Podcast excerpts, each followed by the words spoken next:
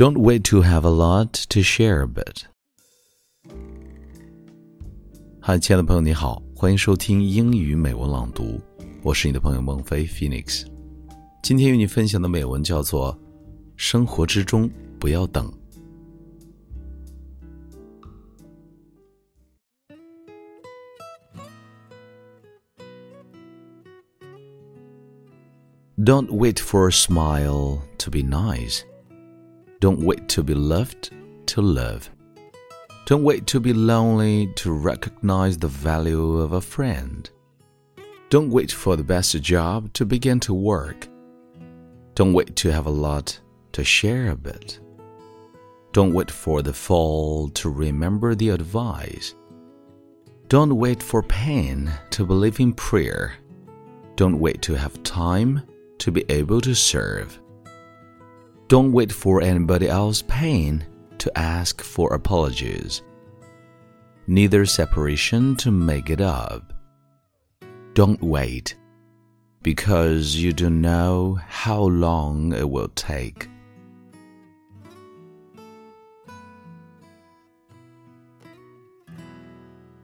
你现在收听的是英语美文朗读。如果节目带给了你片刻宁静与温暖， 欢迎你分享给更多的朋友，让我们一起发现英语的别样魅力。同时，也欢迎你在微信订阅号搜索“英语美文朗读”，来收听更多暖声英语节目。我是你的朋友孟非 Phoenix，and see you next time。